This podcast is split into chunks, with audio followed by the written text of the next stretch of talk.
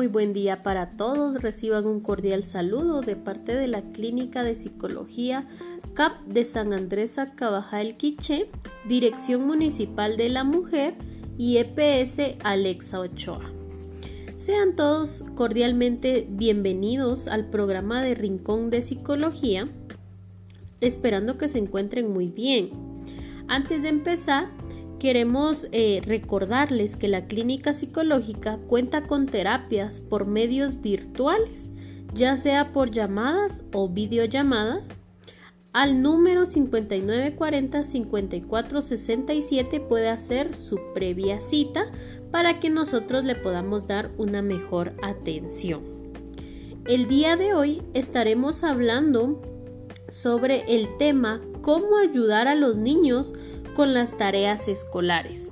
Muchas veces llegan nuestros niños a casa y no sabemos cómo podemos orientarles o cómo podemos eh, ayudar a que realicen las tareas. Entonces vamos a ir hablando sobre algunos temas que son muy importantes, ¿verdad? Para poder tener una buena comunicación tanto con los maestros de nuestros hijos y con nuestros hijos porque al finalizar lo que queremos es de que nuestros hijos aprendan bien, ¿verdad? Que tengan un buen desempeño en el área escolar. Primero vamos a hablar un poquito de por qué asignan tareas los maestros para casa. Los maestros asignan tareas por muchas razones. Entre ellas, las tareas ayudan a los estudiantes porque ellos repasan y practican lo que han aprendido en la clase. Quizá eh, fue la primera clase que tuvieron, ¿verdad? En el día. Y bueno, ya en, por la tarde, pues ellos van a hacer un repaso, ¿verdad? Van a practicar qué fue lo que aprendieron en la escuela y si realmente se les quedó o tienen alguna duda, ¿verdad? Porque si tienen alguna duda, pues al día siguiente es el momento adecuado para poder eh, extender esta duda al docente para que se pueda resolver sin ningún problema. Se preparan para la clase del día siguiente. Muchas veces los maestros dejan también tareas o algunas actividades que puedan realizar en casa para que los alumnos ya tengan ahí sí que una previa al tema que se va a ver el día siguiente. Entonces, si quizá le dejan eh, alguna investigación o que pueda realizar algún tipo de dibujos o algo que tengan que realizar en su cuaderno, muchas veces estas actividades son para que ellos ya estén preparados y que no vayan ahí sí que en cero, como decimos, ¿verdad? Sino que ya sepan un poquito de qué es lo que se va a hablar. También para que aprendan a utilizar los recursos a su disposición, como la biblioteca, los materiales de referencia o algunos sitios de Internet para buscar información sobre algún tema. Entonces también los maestros dejan estas tareas, ¿verdad? Para que ellos puedan resolver estos problemas quizá que no son muy complicados, ¿verdad? Pero que les van a ayudar para que puedan resolver también problemas de la vida diaria. También para que exploren temas más a fondo de lo que el tiempo del aula le permite. Muchas veces mm, en la clase no hay el suficiente tiempo para poder hablar o expresar realmente, ¿verdad?, sobre algún tema, entonces los docentes dejan tareas, ¿verdad?, para que el estudiante pueda ir, pueda analizar con más calma, ¿verdad? Y pueda después tener un conocimiento más amplio sobre lo que se ha estado hablando. También para que Ahí sí que para que sea amplio el aprendizaje y que pueda aplicar también algunas destrezas que tenga, ¿verdad? O que se puedan ir desarrollando con las tareas. Por ejemplo, si a un niño le dejan realizar, por ejemplo, un poema sobre lo que se estuvo hablando en, en la clase, ¿verdad? La tarea va a ser hacer un poema quizás sobre la familia, es el tema, ¿verdad? Entonces, ¿qué es lo que va a aprender aquí? Quizá este niño nunca en la vida había hecho un poema, ¿verdad? O no sabía cómo se, ahí sí que cómo se elaboraba un poema, ¿verdad? Tuvo que investigar, tuvo que preguntar y entonces después de realizar todo este trabajo, el niño ve que realmente le llama la atención y que le gusta escribir poemas. Quizá en un futuro este niño sea un gran poeta. Entonces también para eso sirven las tareas que dejan los docentes. Y también eh, para integrar el aprendizaje y aplicar varias destrezas de una tarea singular, como preparar un informe o realizar un proyecto de tipo científico.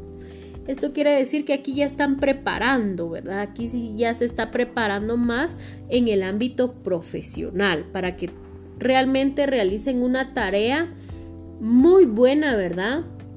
Y que tenga pues algunas, quizá algunos criterios o algunas cosas que realmente van a apoyar al desarrollo profesional del estudiante. Las tareas también pueden ayudar a que los alumnos desarrollen buenos hábitos de estudio y actitudes positivas porque les enseñan a trabajar independientemente. Aquí ya no está el compañero que me dé copia, ya no está el amigo, ¿verdad? Que, que, él hace la tarea y solo me escribe ahí en la carátula quizá.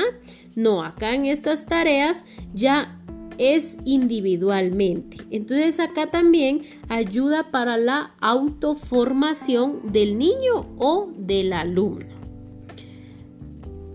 También alientan, ¿verdad?, a un sentido de disciplina interna y de responsabilidad propia. ¿Por qué?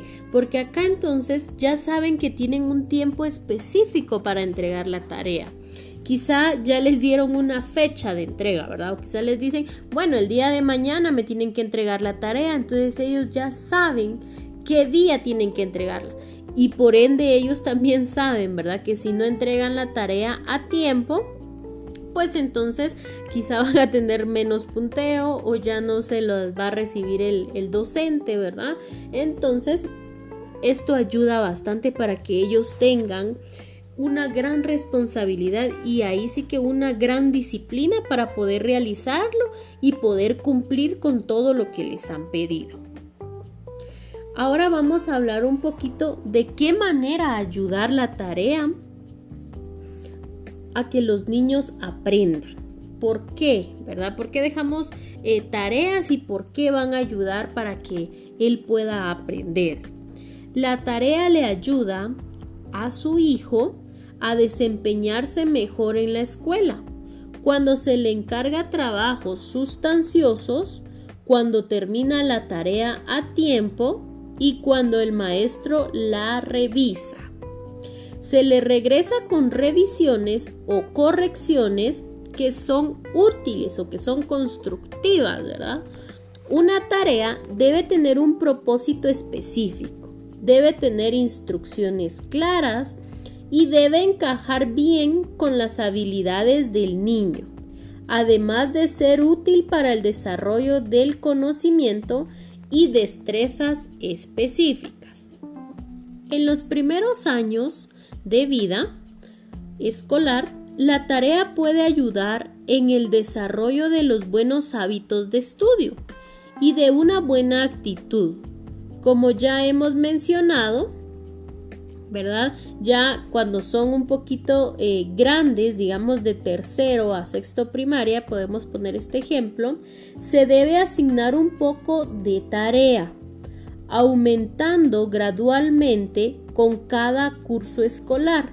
Esto apoyará el rendimiento escolar de lo, digamos que ya de un básico o de un diversificado.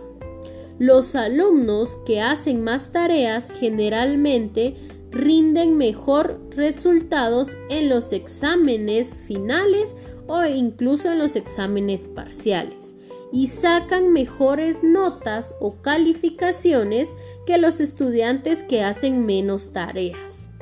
La diferencia en puntuación y calificación entre los alumnos que hacen más tareas y los que hacen menos aumentan a medida que los alumnos suben de grado. Si nos damos cuenta, con todo esto que hemos estado hablando, cuando hay un niño o hay un estudiante que no realiza tareas, ¿verdad? Que solo está recibiendo quizá las clases y no hace nada de tareas, al finalizar se ve el resultado, porque cuando le pasen una evaluación, por ende él no va a saber nada. Entonces, como no es, no practicó, por ejemplo, si es en un curso eh, de matemáticas, de contabilidad o de física fundamental, donde realmente no hizo las tareas y no practicó, entonces cuando le pongan un examen no va a saber cómo empezar. Quizá es un problema matemático y no va a saber ni qué fórmula utilizar o cómo realizarla, ¿verdad? Entonces si nos damos cuenta, siempre deben de tener eh, tareas los, los, niños desde los primeros eh, años de vida escolar para que puedan ir forjándose eh, el ir haciéndolas, ¿verdad? Porque eh, cuando ya estamos, por ejemplo, en un nivel universitario, ahí las tareas aumentan. Incluso cuando hacemos el cambio de primaria a básico, vemos ahí sí que se nos suman muchas tareas, ¿verdad?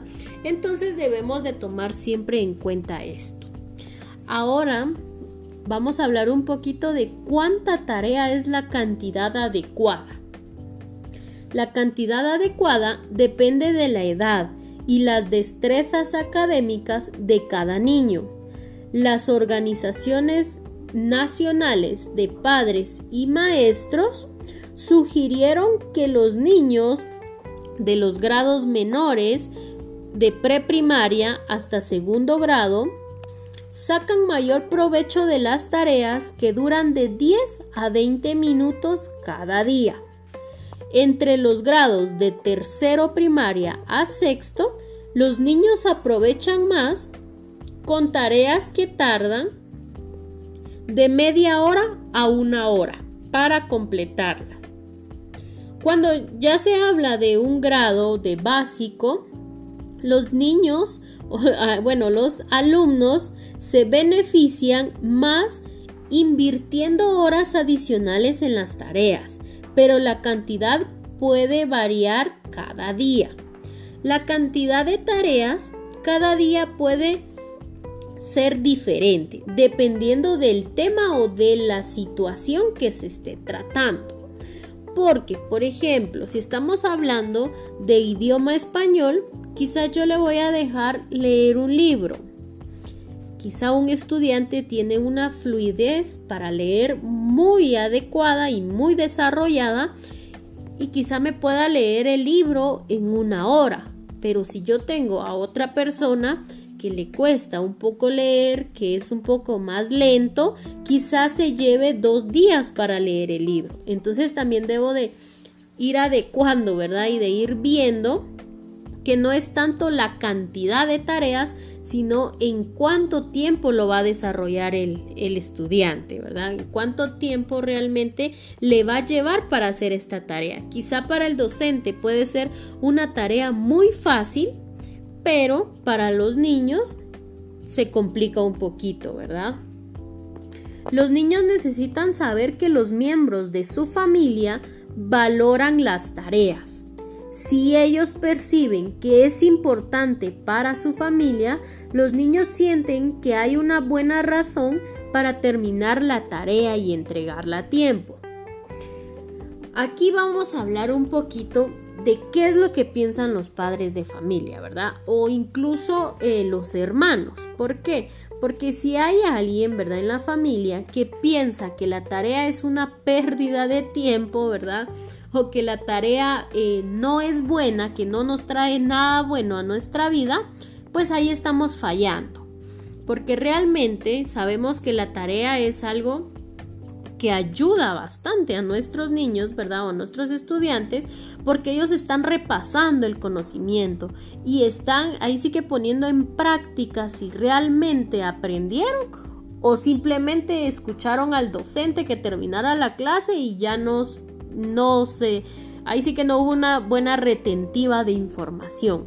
Entonces debemos de tomar en cuenta que si los padres de familia empezamos a decirles, ¿verdad? Ay Dios, ese maestro, ¿por qué dejó tantas tareas? O ese maestro eh, solo dejando tareas vive, que no, no pone en práctica, eh, por ejemplo, en, en, clase o por qué les deja tanta tarea, ¿verdad? Entonces, con comentarios de este tipo, hacemos que nuestros niños o nuestros hijos no tengan ahí sí que el interés de realizar estas tareas escolares. Entonces como padres de familia o como encargados debemos de tomar siempre en cuenta todo esto, ¿verdad? Porque nuestras actitudes también se involucran en los pensamientos de nuestros pequeños. Para poder hacer las tareas debemos de fijar una hora exacta para poder hacerla. Tener una hora fija para hacer las tareas ayuda a los niños o al estudiante a terminar sus deberes. El mejor horario es el que mejor funciona para su niño y su familia. Debemos de conocer qué horario nos queda mejor. Si mi hijo estudia en la mañana, pues debo de tomar quizá una hora para que él pueda hacer las tareas. Bueno, quizá después de almuerzo eh, le va a dar un poco de sueño, ¿verdad? Ya no vamos a, ya no va a querer hacer las tareas, pues entonces busquemos, ¿verdad? Quizá después de almuerzo, bueno, pues tiene una hora libre, pero ya luego a las 3 de la tarde ya estamos sentados para poder hacer la tarea, ¿verdad? Entonces debemos de tener una hora específica porque si no entonces los niños vienen y ah, bueno, hoy no hay tareas y no voy a hacer nada, ¿verdad? Aunque no hayan tareas, también ellos pueden repasar en ese horario, ¿verdad? Ya, ya tienen ahí sí que su cronograma de qué van a hacer, entonces deben de cumplir, ¿verdad? Si no me dejó tareas el docente, pues no hay problema, ¿verdad? Entonces yo puedo estudiar un poquito, quizá me cuesta un poco las matemáticas, pues entonces voy a aprovechar esa hora, ¿verdad? Porque esa hora ya la tengo asignada para hacer tareas, pero como no tengo, voy a practicar.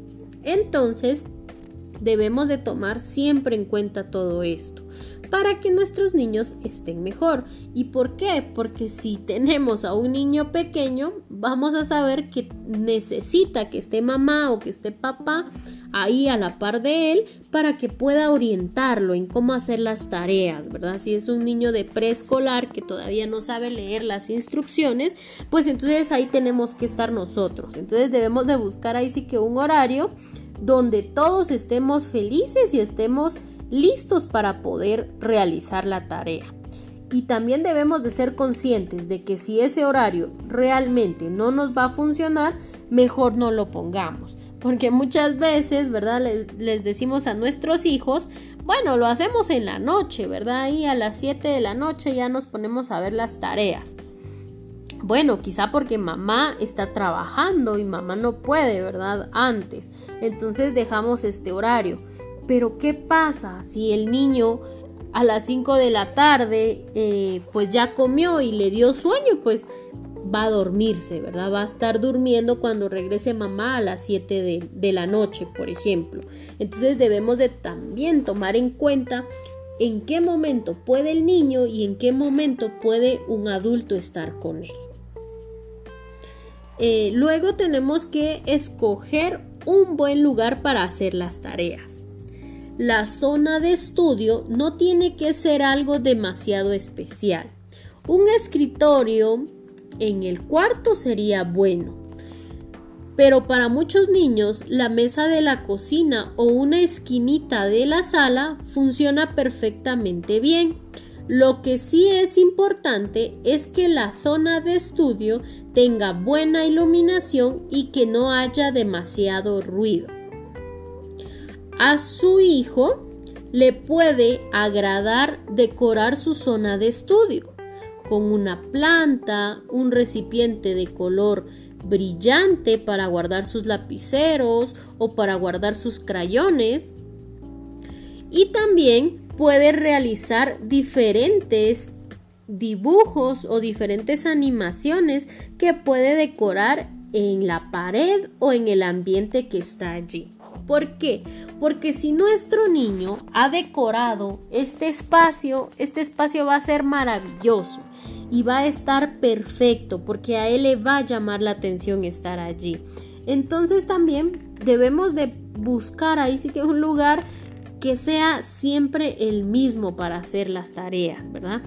Porque no va a estar hoy en la cocina y quizá mañana va a estar en la sala y ya eh, la otra semana pues ya no tiene dónde hacer la tarea, pues que la haga en la cama, ¿verdad? Y quizá está ahí en la cama y primero le va a dar sueño y no va a hacer la tarea. Entonces también debemos de buscar un lugar que sea ameno, que realmente le guste al estudiante. No tanto que le guste quizá a papá, a mamá o al hermano, sino que al estudiante, porque él es el que va a estar al final ahí sentado haciendo la tarea. Luego, eliminar las distracciones. Apagar el televisor y limitar el número de llamadas sociales que su hijo pueda recibir durante la hora de estudio aunque una llamada de un compañero a clase pueda aclarar sobre la tarea quizá si hay alguna duda, ¿verdad? Entonces debemos de tomar también en cuenta qué es lo que realmente se va a realizar y quitar todos estos tipos de distracciones. ¿Por qué? Porque muchas veces están nuestros estudiantes, ¿verdad? En casa haciendo la tarea, pero llega un mensaje de WhatsApp, por ejemplo, le queda a él la duda, ¿verdad? De quién me escribió. Y entonces al momento de que él ingresa a ver quién fue el que escribió, pues ahí ya se perdió la concentración de lo que estaba haciendo. Quizá se va a pasar una hora en el teléfono y hasta después va a retomar otra vez lo que estaba haciendo, ¿verdad? Entonces debemos de tomar en cuenta que siempre debemos de tener estas distracciones ahí sí que apagadas en este momento, porque sabemos que al final solo va a ser una hora, entonces no es como mucho sacrificio. Pero si se vive en una, en una casa pequeña o la familia es muy bulliciosa o hay niños, ¿verdad? Que a veces hacen mucho ruido, Tratemos de conseguir que todos los miembros de la familia participen en una actividad callada durante la hora de estudio. Si necesita sacar a un niño pequeño a jugar al patio o a otro cuarto, pues podemos hacerlo. Si es, si es imposible evitar las distracciones, quizás su niño pueda terminar su trabajo en alguna biblioteca, ¿verdad? Bueno, claro, yo sé que ahorita por esto del COVID no podemos ir a alguna biblioteca, ¿verdad? Pero cuando podamos hacerlo es una bonita experiencia, ¿verdad? Que puedan ir, que puedan buscar información en los libros y que al mismo tiempo puedan desarrollar ahí mismo la tarea. También debemos de tomar en cuenta que tengamos todos los materiales a mano e identificar los recursos necesarios para la tarea. Tenga materiales escolares como lápices, marcadores, borradores, papel de diferente color, un diccionario a la mano y otros materiales que pueden ser útiles como una eh, engrapadora, sujeta papeles, algunos mapas o algunas eh, calculadoras, por ejemplo, si estamos viendo matemáticas que realmente nos puedan eh, servir, un sacapuntas, algún pegamento, tijeras, incluso una regla, ¿verdad? Porque a veces necesitamos hacer una línea y no tenemos una regla y entonces ahí ya estamos mal. Algún diccionario que utilicemos específicamente en las clases podría ser o los libros, ¿verdad? Que son muy importantes. Si es posible, mantenga todos los materiales para el niño en un solo lugar. Puede ser en una caja o puede ser incluso en algún mueble que esté todo esto guardado o incluso en la mesa, ¿verdad? Si tenemos una mesa específica para hacer tareas, ahí podemos adecuar todos estos utensilios que al final nos van a ser de gran utilidad. Para obtener libros o algunos materiales de consulta, por ejemplo, guías sobre sitios de internet que sean recomendables. porque hay muchas veces que encontramos información que es falsa, ¿verdad? En internet. Entonces debemos de tener un poquito de cuidado ahí al momento de meternos al internet, investigar sobre algún tema, ver que realmente sea una fuente muy confiable. Luego tenemos otro consejito que es dar un buen ejemplo. Demostrarle al niño que su aprendizaje forma una parte importante de las cosas que se anticipen que haga como un adulto. Permita que él lo vea leyendo un libro, quizá el periódico o trabajando en una computadora, escribiendo algún informe para el trabajo, algunas cartas, mensajes electrónicos, usando las matemáticas para balancear las cuentas de la casa o midiendo el piso para comprar una nueva alfombra, haciendo cosas que requieran de esfuerzo y razonamiento. Hable con su hijo sobre lo que usted está haciendo en el trabajo todos los días. Ayude a su hijo a utilizar las destrezas que está aprendiendo al desempeñar las rutinas diarias de la casa. Por ejemplo, enséñele a jugar juegos de palabras, de matemáticas, ayúdele a buscar información sobre las cosas que le interesan.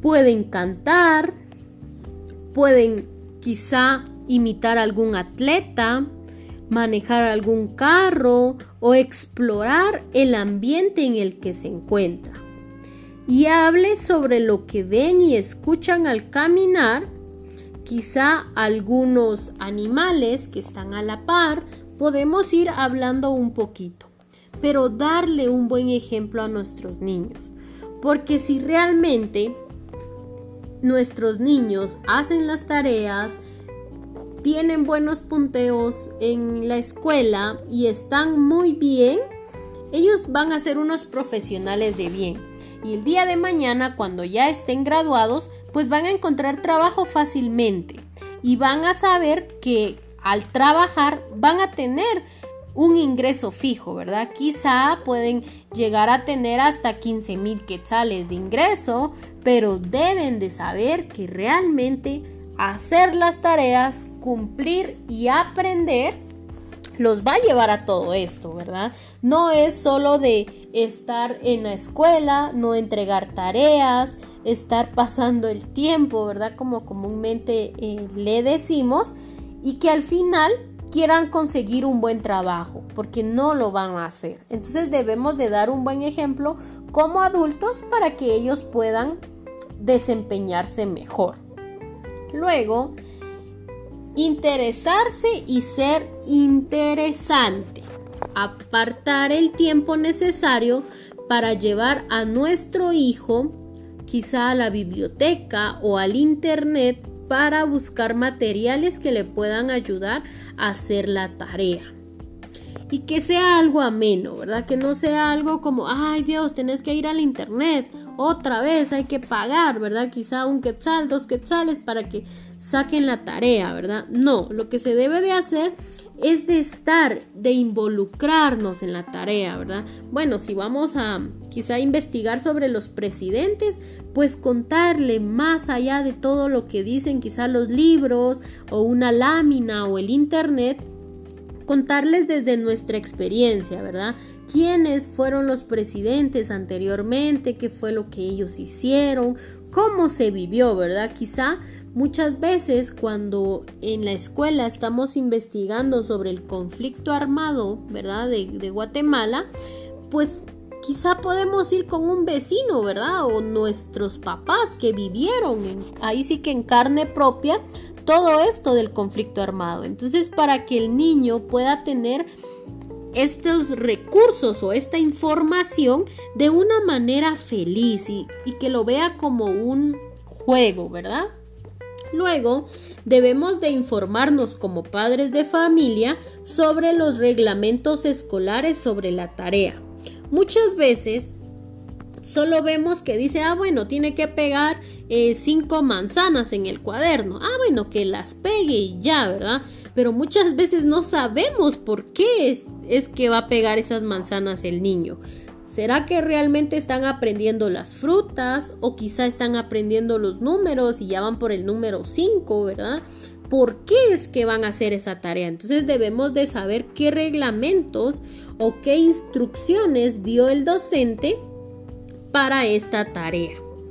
Y si realmente no sabemos, pues podemos tener comunicación con el docente, ¿verdad? Llamarlo, preguntarle, mire, ¿por qué le dejó esta tarea, ¿verdad? O cuál es el fin, para que nosotros los padres les demos también a nuestros hijos un mejor seguimiento en casa. Porque recuérdense que en casa también se aprende. De una u otra manera, también están aprendiendo. Y luego, como eh, padres de familia debemos de revisar las tareas. Generalmente es una buena idea revisar las tareas para asegurarse que los niños de primaria las hayan completado bien. Si su alumno de secundaria está batallando para aclarar la tarea, revísela también. Cuando el maestro se la regrese calificada, Lea sus comentarios para ver si su hijo ha cumplido con la tarea satisfactoriamente con el docente. Aquí debemos de hacer, eh, ahí sí que un alto, ¿verdad? Y ahí sí que en rojo poner como atención, ¿verdad? Porque si nosotros revisamos las tareas de nuestros hijos, debemos de inculcarles, ¿verdad? Que las hagan bien o si realmente ya es un joven, ¿verdad? Quizá ya está en carrera o ya está terminando tercero básico, pues ellos ya tienen sus propias em, experiencias en cuanto a esto de las tareas. Entonces ellos deben de buscar la ayuda con los padres de familia, ¿verdad? Aquí ya no va a estar mamá, ya no va a estar papá eh, viendo las tareas con ellos, porque por eso ya se les inculcó desde preprimaria y primaria para que ellos pudieran hacer las tareas. Entonces ya queda en los adolescentes que busquen la ayuda para poder hacer las tareas y que ellos no estén ahí sí que diciendo, bueno, no entiendo la tarea y mejor no la hago, ¿verdad?